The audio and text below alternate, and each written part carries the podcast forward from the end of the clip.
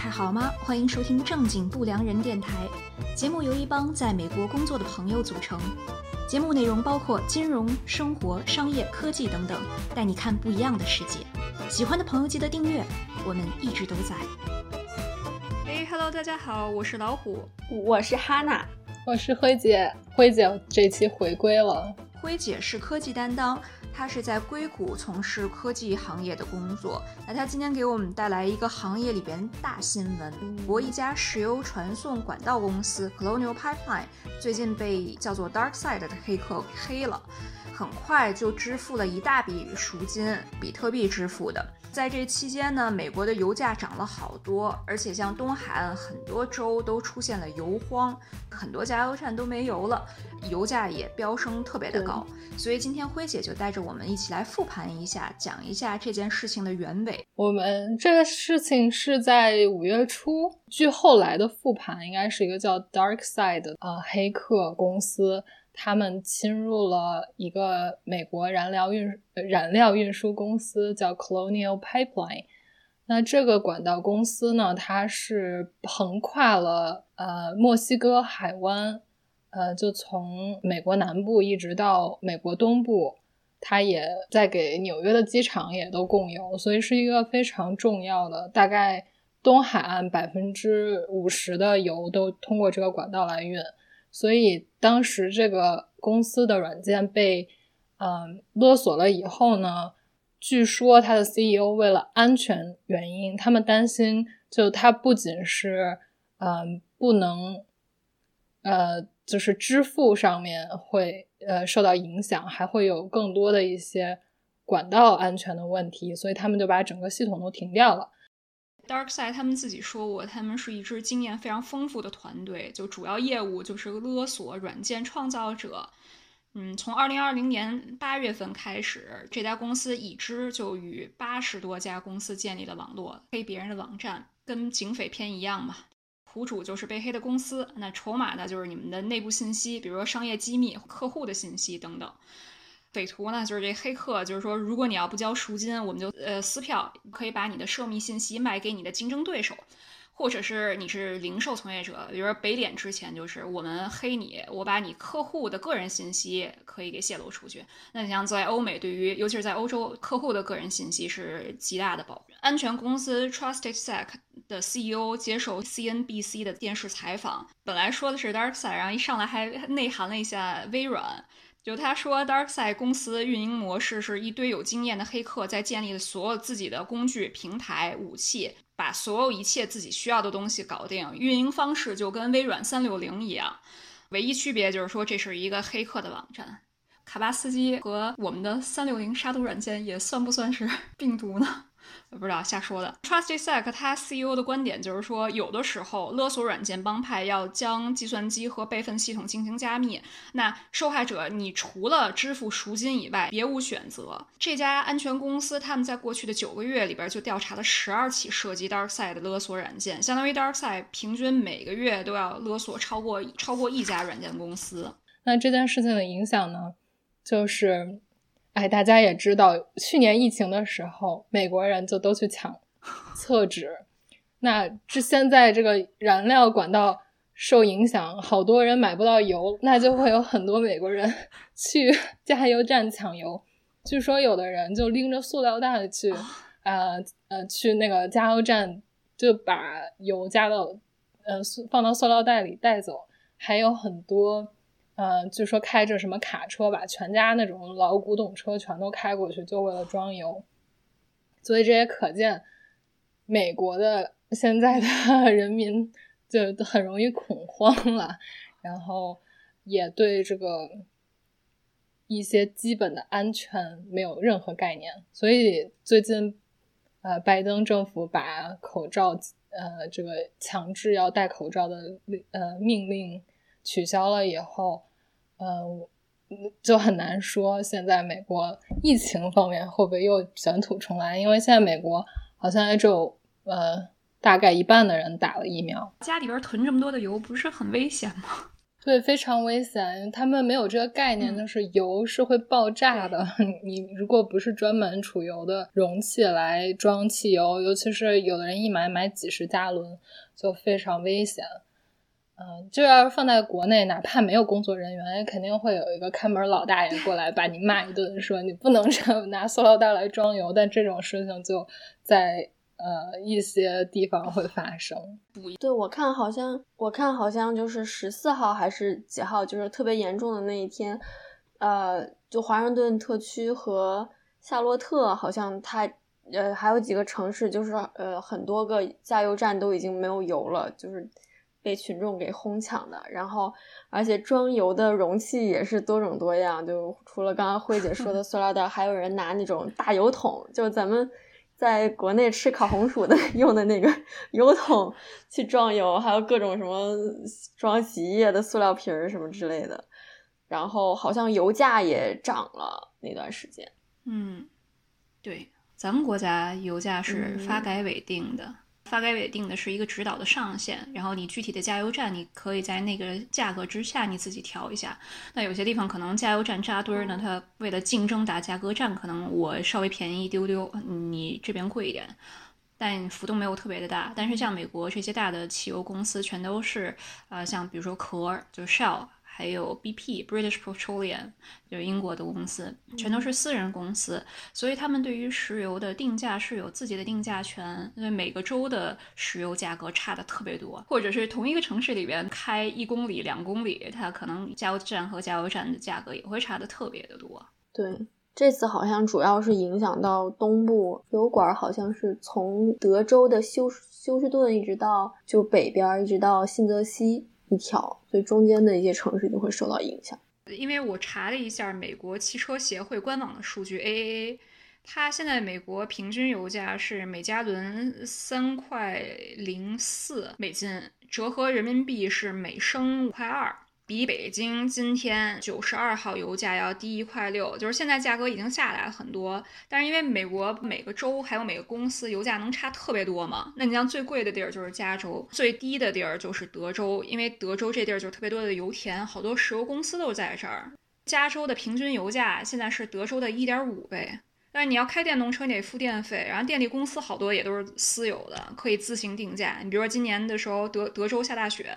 他们那个电网挂了嘛？德州电网又不跟联邦政府走，它是私人公司自己把握电费，所以那时候社交媒体上好多人都是晒自己的电费账单儿，就一个月就交了一千多美金，几万人民币电费也很迷。我之前住新泽西的时候，就是有的人就会某一个月的电费忽然一下就爆高，但是就他们去找人理论说我们也没有什么很奇怪的举动，但人家就说这就就也没有办法，就很奇怪，忽然一个月就是。嗯，五六百的那种就很夸张。那可能室友在家挖矿，他不知道。好像说那个就是紧缺的时候，好像拜登还呃取消了一些公路运油的限制，就是因为它不是管道不行了嘛，所以就用公路来运油。哦哦哦，明白。大巴、大卡车来公路运油。对，Colonial Pipeline 好像有两条主要的管道，然后。最长的这条五千迈，八千公里，所以还是很长的。对他们的 CEO 好像在呃这个事件出来以后，很快的就支付了四百多万的赎金。现在黑客一般都用呃比特币来收赎金，再经过一些交易所，比如 BitMax，还有可能还有一些呃不是很有名那些小交易所。他们就把各种 coin，呃，混在一起，也算是一种 money laundry 吧。因为比特比特币的，嗯，它这个赎金打到了这个地址以后，会有 FBI 啊，还有什很多人都去关注这个地址，他要怎么用这个钱。那你不能直接把它提出来，就要通过这些交易所，就和其他的一些资金混在一起，然后你再出来，他们就没有办法追踪了。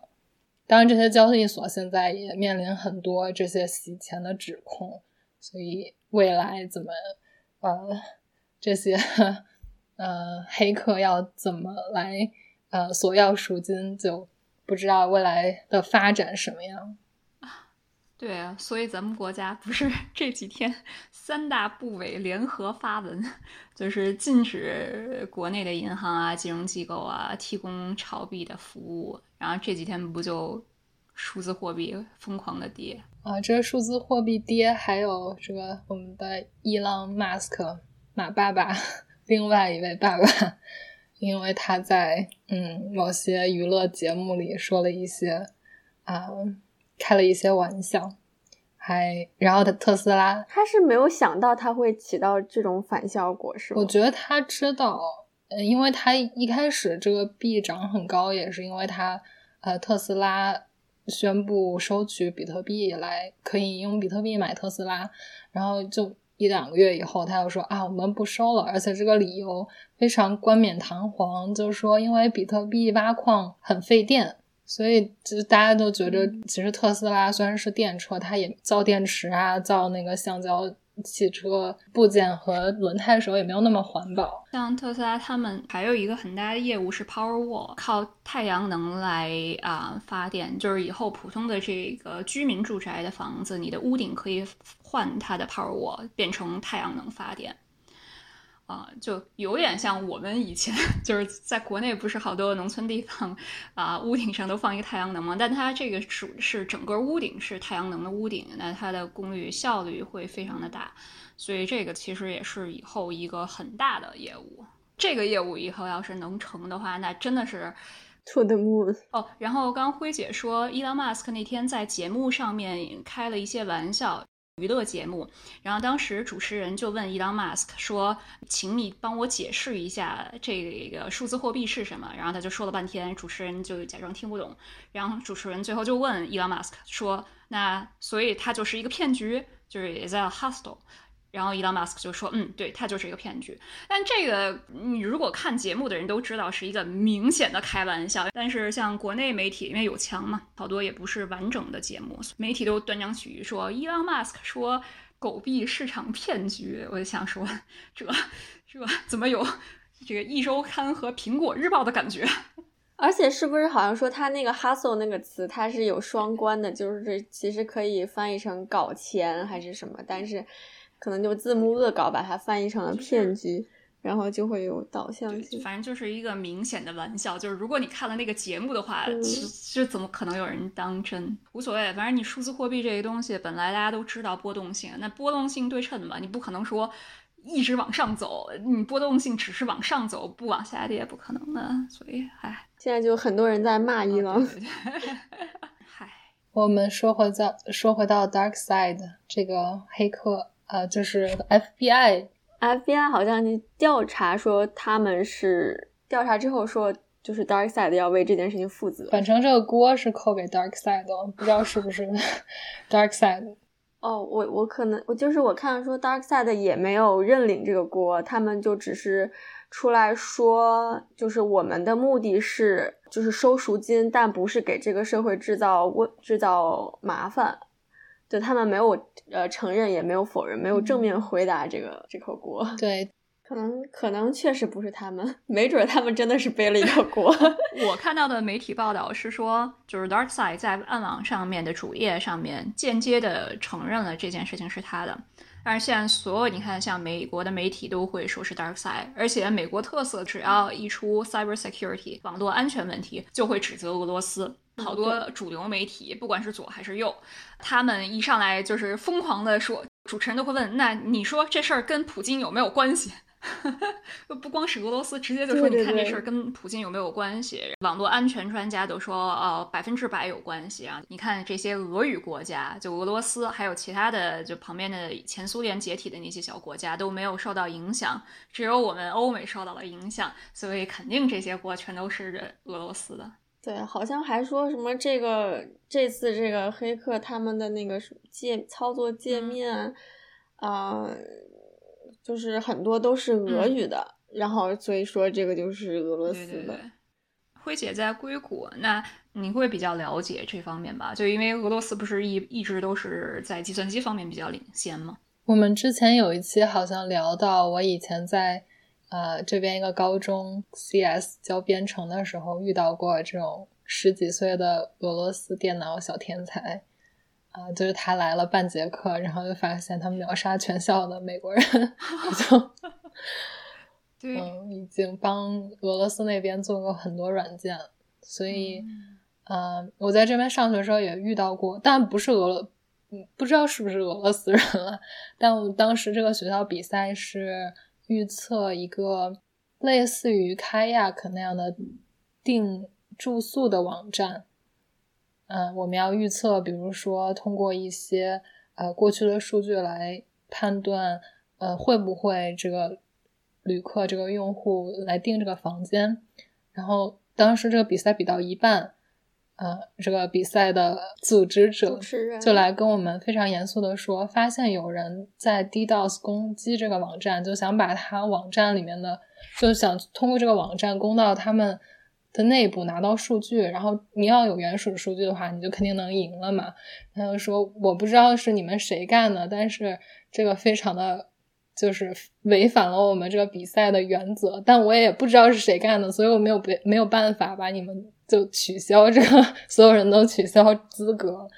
就感觉这种事情还是很多的，有时候会被扣锅的朝鲜的黑客，一四年的时候。对，一四年的时候，索尼影业要上这个电影的 interview，然后中文叫刺杀金某位领导人，然后当时索尼就被黑了，把所有员工的所有的信息，什么 social security number 社保号、家庭住址电话，什么 CEO 的这个那个，全都给啊就挂到网上。据说，嗯，他们。因为这个疫情，就是很多收入减少啊，所以最近也据说这个锅呃有更多的证据来指向他们也在从事很多黑客活动。呃，曾经有报道说他们想从美联储转转一笔 one billion 十个亿的钱，但是因为啊那个什么单词拼错啦，应该是 foundation 中间是 o u，他们给拼成了 a，然后就被。呃，这个机制的呃员工发现了，但是其实这些报道出来的肯定都是阻止了的。如果可能，可能也有一些就是真的被呃转走了，但也不会报道出来。我觉得这种情况也会有。就是像我们平常公司培训的时候，一个很重要的培训的重点就是你要防止 social engineering。Social engineering 就是什么呢？嗯，就是呃，这些黑客通过盗取员工的用户密码来侵入这个网站或者公司的系统。其实很多公司它花了很多的价钱升来升级它的什么 firmware 啊，它的防火墙啊，它的公司的系统。但是如果它的员工的数据或用户信息被盗的话，你根本没有办法识别出来是不是员工。呃，在登录还是别有别人有别有用心的人在用员工的账号来登录，这是没有办法看出来的。所以，呃，其实 cyber security 真的是发生了很多，而且也没有技术含量那么高。呃，很多其实是非常，嗯，可能有很多很简单的 script，呃，很简单的一些程序你。嗯，C Sharp 写的，然后你拿过来改一下，就可以侵入很多系统。因为不是每个公司的系统都呃非常的就是安全嘛。对对对，哎，这还真是，尤其是去年开始，因为新冠疫情，美国有好多的公司，大家都是在居家办公，被黑的概率更大。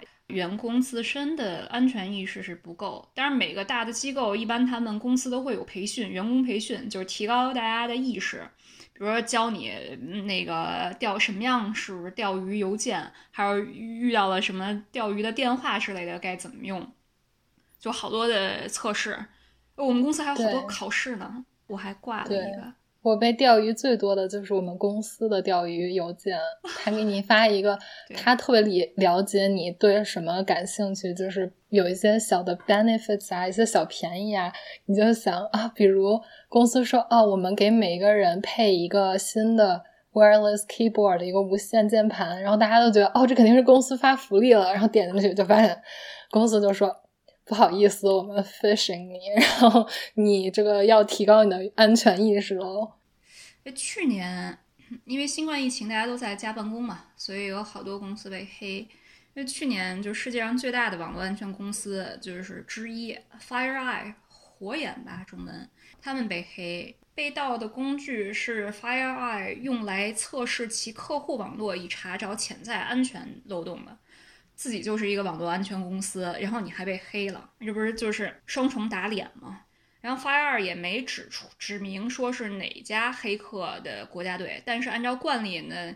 嗯，这肯定有根据线人报道，根据匿名，反正媒体都写的是俄罗斯嘛。就 Fire 那个，而且特别的高大上，就就是可能比 Dark Side 在科技方面有过之而无。就 CEO 说是国际级别的，而且里边就是出现的工具很多是从来没有在以前的黑客里边出现过，至少是市面上没有见过的这些工具。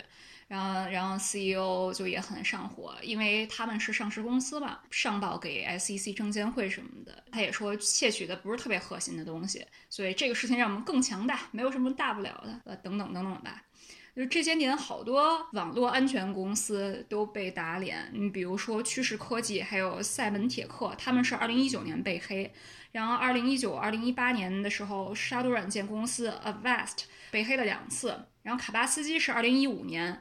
还有美国的 R A R S A，就这个公司也很大嘛。R S A 在二零一一年也是遭到黑客入侵，所以整体来 来说，就是网络公司自身的安全意识水平和防护能力也是有一些。最后导致我们天天收钓鱼邮件。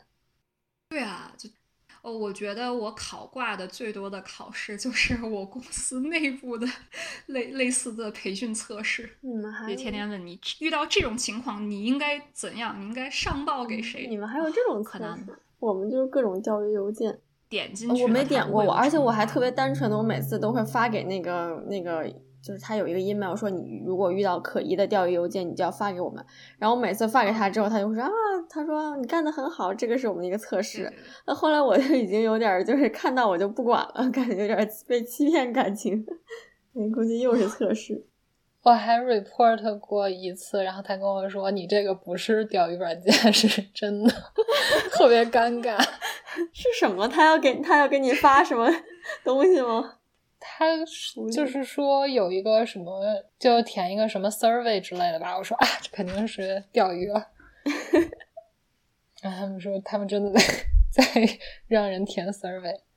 哦，我想起来了，就今年我们有一档非常冷门的综艺叫《燃烧吧天才程序员》，找那些呃什么大厂的安全。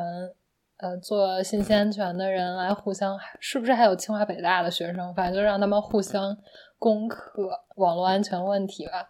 反正有很多综艺都叫“燃烧吧”什么什么什么，他们应该是一个系列的。对我当时看了这个综艺的时候就非常震惊，没想到 像码农这个职业都已经进入了综艺圈。娱乐圈，他已经开始拍了吗？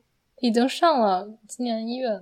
就播出了，还有一点点水花，因为大家觉得实在是没什么可看的，因为也看不懂，我没有看，我没有被他勾起兴趣。如果他们来请一个，嗯，请阿里，不知道他是就不知道他是什么形式，因为我们又普通观众也看不懂那些编程语言，那怎么变得娱乐性？就你除了看他们两对，就感觉挺难把它做的。通俗易懂，豆瓣七点九分，还是挺高的。然后热门评论第一条写的：“这不比《博人传》热血。”比博然，比博然吗？嗯。然后就是这几天，先是 Colonial Pipeline 美国的石油公司被黑嘛，然后同时 DarkSide 他们在暗网上面就声称自己入侵了东芝在法国的子公司，窃取了超过七百四十 G 的数据。其中就包括东芝的管理层、新业务还有个人信息。呃，东芝就回应说，这个被窃取的信息呢，只影响到了欧洲的部分业务，因为这是他的法国子公司嘛，尚未发现有其他客户信息泄露。然后插个题外话，这个是东芝的商业八卦，但是很重要。最近其实东芝是在忙着处理被收购的事情，内部也有很大的政治斗争。英国的私募基金 CVC 他们提出的二百一十亿美金来收购东芝，董事会是很不赞成，董事长马上就跳出来说我们不想要这个收购。但是这个 CEO 以前是 CVC 的高管，他是第一个非东芝内提拔上来当 CEO 的人，就是他是从 CVC 高管空降过来的。那他肯定是向着 CVC 收购的呀，所以董事长否认了收购的事情以后，CEO 就辞职了，然后现在是董事长暂时接替 CEO 这个位置。然后这几年东芝也不太顺，就因为连续老有财务造假的事情，所以有很多的私募就是想要去收购他们。那除了英国的 CBC，还有美国的 KKR、Brookfield，还有一些其他日本的公司都要考虑收购东芝。嗯，所以这次数据泄露的事儿肯定会打乱很多他们自己的计划，因为他们董事会还是希望要防止恶意收购嘛。我看那个观察者网上面采访了一个中国的做数据安全的专家，他说啊，法国东芝是总部的分支机构，那一般来说，核心的数据通常都会存在总部嘛，而且法国分公司的业务并不是研发，就不是什么研发半导体这些，所以可以推测核心的研发数据可能受影响的概率不是特别的大。但是你像东芝他们的销售数据可能会受到影响，那这个就跟黑客说的差不多吧。然后按照常规的 APT 攻击的思路，黑客在成功的攻击法国分公司以后，已建立基础据点，那接下来就要实施信息收集，就甚至有可能 naturally 会受攻击东芝总部。呃，所以 DarkSide 是现在非常的火爆。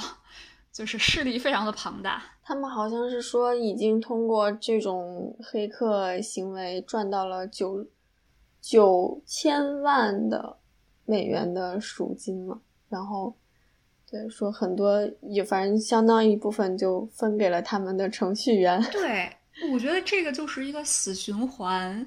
就是如果你受到了勒索，从企业的角度来讲，我肯定是先希望把这事儿给平了嘛。嗯，就像我，你比如说谁家小孩被绑架了，你肯定第一个想着是去付赎金。但是从政府的角度来讲，你要是付了赎金，你不就壮大了对方的势力了吗？你不就助纣为虐？让 Darkside 他们可以继续的扩张自己的这个平台，还有黑客。关于到底要不要付赎金这件事情。是有一些争议的。那从政府的层面上，肯定是不鼓励你付赎金，因为不可能有政府跳出来说：“哎，你们都去付赎金，你这就是也太不靠谱了。”就但这个东西对政府也没有任何坏处，伤害的都是但是从考虑政府形象来说，他肯定不能直接说你们赶快把钱放到黑客公司的口袋里，呃，不能直接说。不过，之去年 Solar Winds 那件事情，呃，Solar Winds 是个软件了。当时 Solar Winds 被 hack 的时候，受影响最大的就是美国政府，因为他们都在用这个软件。对，那他们。那当时政府是 怎样处什么态度？呃，这这这段得回头补录，不知道后面是什么情况。对，还挺好奇，就这件事情最后，就政府到底，对政府遇到这种事情怎么办？就反正美国的联邦调查局 FBI 一直公开说的就是建议公司在遭受到软件勒索的时候不要付钱。人家英国政府，那肯定嘛，英国政府肯定跟美国是 态度一样的。嗯，你像英国国家网络安全中心，就是也是他们政府机构说啊，你如果要是向黑客支付赎金，他会鼓励更多的犯罪活动嘛，而且你会壮大他们的系统。嗯，所以说，呃，就是你在付钱的时候，应该也要考虑这些因素。嗯。但是，像从企业的角度来讲，你看英文报道里边的安全专家最后的分析都是从企业的角度来讲，肯定就是付钱嘛，这个没什么好说的。哎，啊，我很好奇，你像他们这些黑客，嗯，组织他们是怎么招程序员的？他们也不能 PO job posting 对吧？就肯定也不能公开招，那他们的程序员都肯定都特别厉害，就是。肯定有他们自己的。难道在暗网上？他们也可能是不是一个大学宿舍的四个室友？据《华尔街日报》说，呃，Darkside 的一些员工透露，他们已经失去了对呃他们这个网站还有系统的控制权。呃，然后他们推测呢，是一些安全公司，比如 FireEye，还有比较有名的 Intel 四七一，呃，他们。对 Darkside 进行了报复，呃，或者还有一些海外的公司，呃，对 Darkside 进行了报复，导致他们现在就相当于解散了。从上周四开始，嗯，哦，你是说 Darkside 被黑了，然后 Darkside 解散了？对，但现在也不知道 Darkside 会不会就换一个名字再另起炉灶，因为对于他们来说，可能建一个网站。也没有什么成本，毕竟有钱嘛，现在非常有钱。在暗网上面有一些啊评论都说 Darkside 被黑了，然后失去了自己对于自己的部落格的控制权。但是因为毕竟你知道在暗网上的话，你也不是很能相信，就不知道是以讹传讹还是说真的就是啊黑客反而被安全公司给黑了。我看有一个说法是说，就是像很多这种公司，他们会假装声称自己可能。解散了或者怎么样，但是他们会换个名字再 卷土重来，换个马甲，哎，也挺好的。嗯，不好不好，聪明。就反正是对于殖民地输管道公司来讲，他五月十九号 CEO 来解释了一下为什么他们付付赎金，因为之前媒体上面网传他们付比特七十五个比特币赎金的时候，公司都是拒绝评论的，因为毕竟你这个事情还没有解决嘛。那到现在已经是五月，我们今天录制是五二零嘛。五月二十号，那昨天的新闻是 CEO 来解释他们为什么要付赎金。他说，因为殖民地管道 Colonial Pipeline，他们为东海岸提供了大约百分之四十五的燃料。就是如果你要跟歹徒僵持不下，那有可能要关闭这些关键的那个能源基建，这不就影响国家的生产和人民的生活了吗？虽然 CEO 就说说。啊，原话就是说，我知道这是一个极具争议的决定，我没有掉以轻心。我，但是我承认，看到这样为这样的人花钱，我感到很不自在。但总体来说，付赎金呢，是对这个国家来说是正确的决定。我，我现在表情就是老头儿地铁手机。我觉得就是他肯定肯定得付吧，不管是从本企业本身，还是说。就是如果不付的话，你说政府就可以说的冠冕堂皇不支持你们付，但他如果不付，那油价啊什么的，就影响到这些，那最后负责任的又会是这个公司。你如果要是政府机构的话，你可能还要考虑一些公众形象什么的。然后从公司角度来讲，以前像墨西哥有一个类似于啊航空。的产业的一个公司，他没有付赎金，然后就真的是被撕票了。撕票的意思就是说，他们的啊客户的数据都是被泄露了。那会产生什么影响？主要是对客户的影响。嗯，你想，如果比如说我们的社交媒体或者怎么样，这还是普通人的信息，要是被泄露了，那你的生日。或者甚至是密码什么乱七八糟被泄露了，那这不是很大的一个事情吗？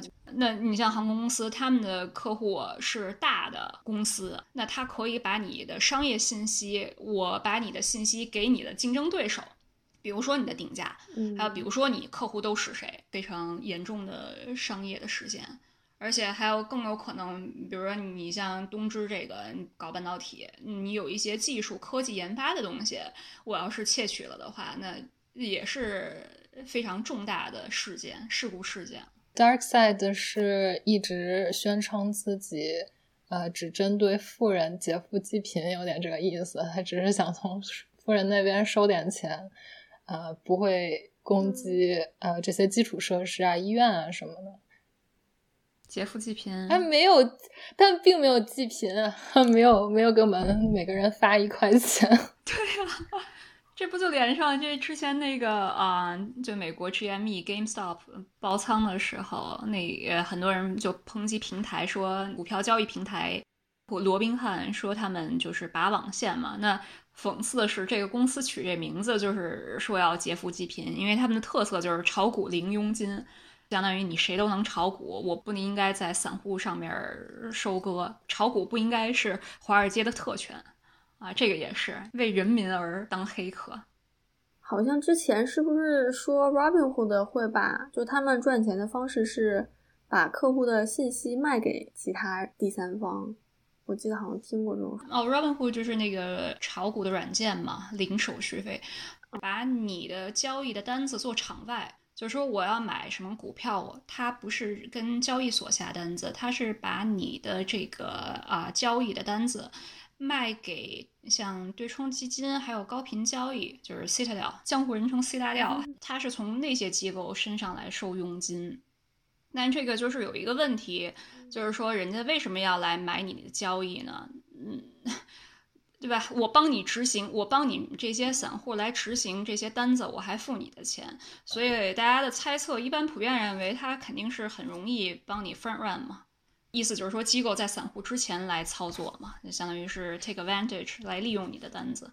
但是以前政府也调查过，像美国的 SEC 证监会调查过，但是他们没有确凿的证据知道说，哎，你的这个单子被翻软了，所以他们也并不能拿这些机构怎么样。但是我们可以看到的结果就是，因为 Robinhood 是。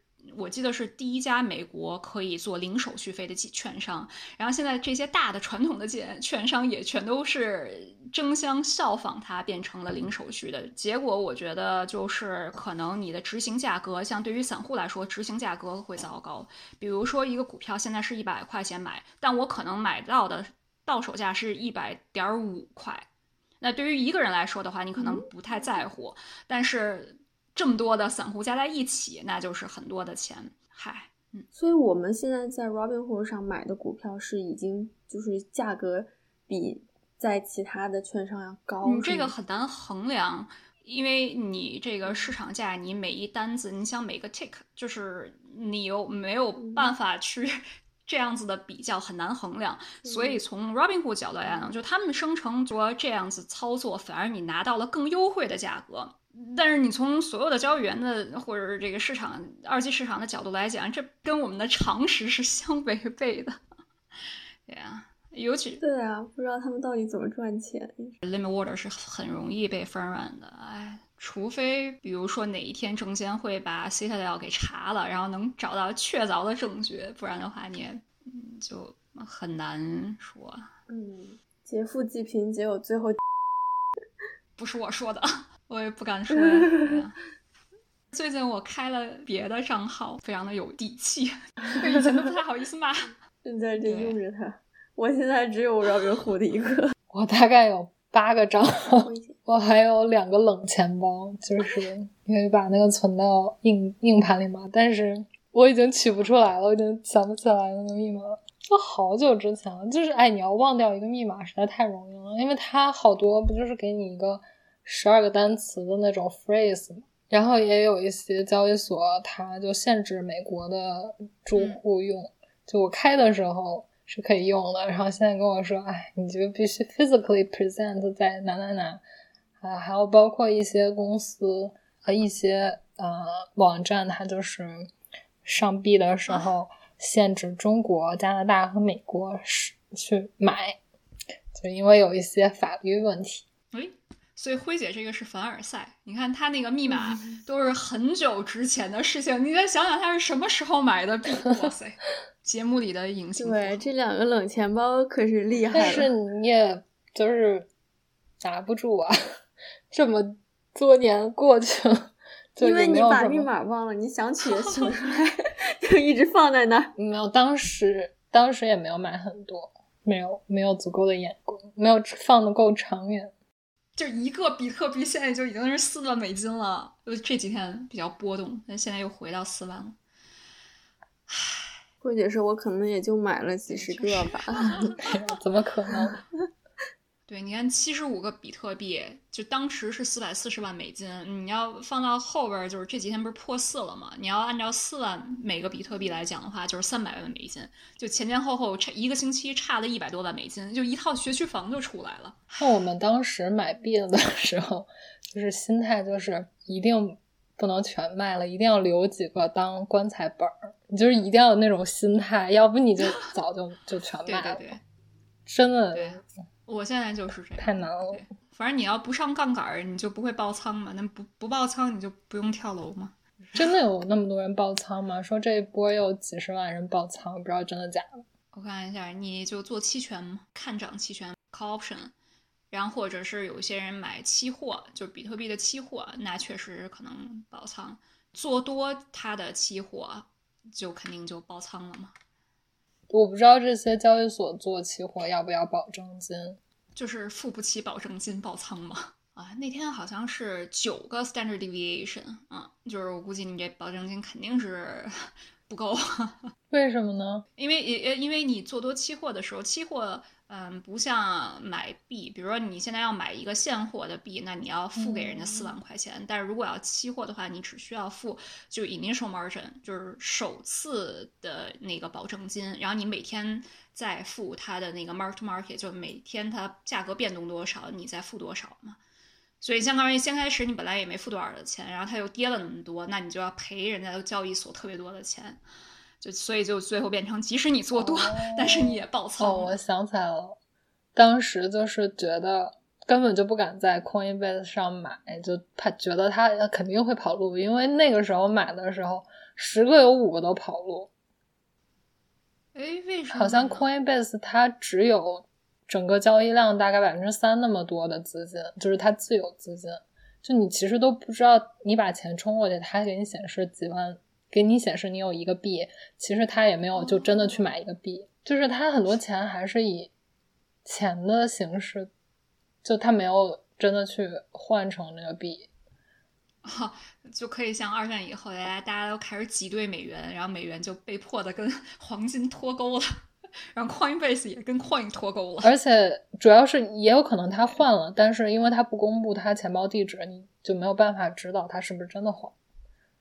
而且就这一波跌之前的很多人就把钱从 Coinbase 转，就是把币转走，因为你可以通过那个地址直接转嘛。然后其实现在 Coinbase 没什么。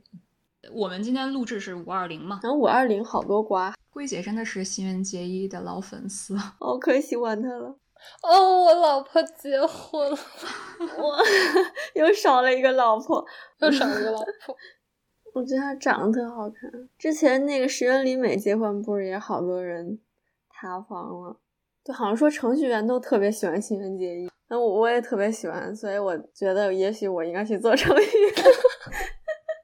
我就是单，我其实也不是很了解她，我就单纯觉得她长得特别好看。因为平常在生活中你不会遇到，就是好像没有刻意卖萌，就自带天然呆的这种感觉。我都不知道她老公是唱歌的。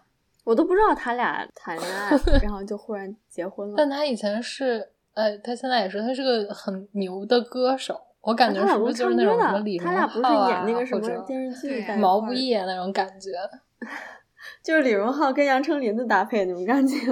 而且她老公是感觉跟她差不多高，其实那也可高了。嗯，就石原里美，可能她，你看她好像一开始没有说特别好看，她就是特别会化妆，美妆博主，记住 这个我们可以留着，这个很重要。留吗？这是本周大事。不是新垣结衣，为什么？我个人心中林濑遥小姐 number one 不能取代。林濑遥演过什么？她演过好多悬疑剧，《白夜行》，还有一些大河剧。有一个穿越剧是喜剧爱情片，叫《本能寺饭店》，不是那么的有名，但是特别好看，讲的就是历史上本能寺事变嘛。然后我之前去京都的时候还打卡来着。那是个正剧吗？还是个沙雕剧？嗯，沙雕剧。好，有点像穿越时空的爱恋，正的历史。但是拍的很沙雕啊！穿越时空的爱恋，我的童也不是童年，我小时候的记忆。那我觉得那个可好看了，但我好感觉好像知道那个剧的人不是很多，就他没有那种特别大火的感觉。可能我们都在那个我们那个地区 放的比较多，可能是。就他没有像《还珠格格》或者是很多宫斗剧那样，就是火成那种现象，但是。对，我记得是我初中的时候，哎，暴露年龄了。就初中的时候放的，然后对我就可喜欢了，但好像班上也没有特别多的人看。哦，而且可能我也喜欢那个张婷，我觉得长得特别好看。对对。啊，然后那 Rihanna 也官宣了，就是她跟美国的一个 rapper 官宣，好像说两个人是一开始就是是那种很好的朋友，嗯，官宣在一起了。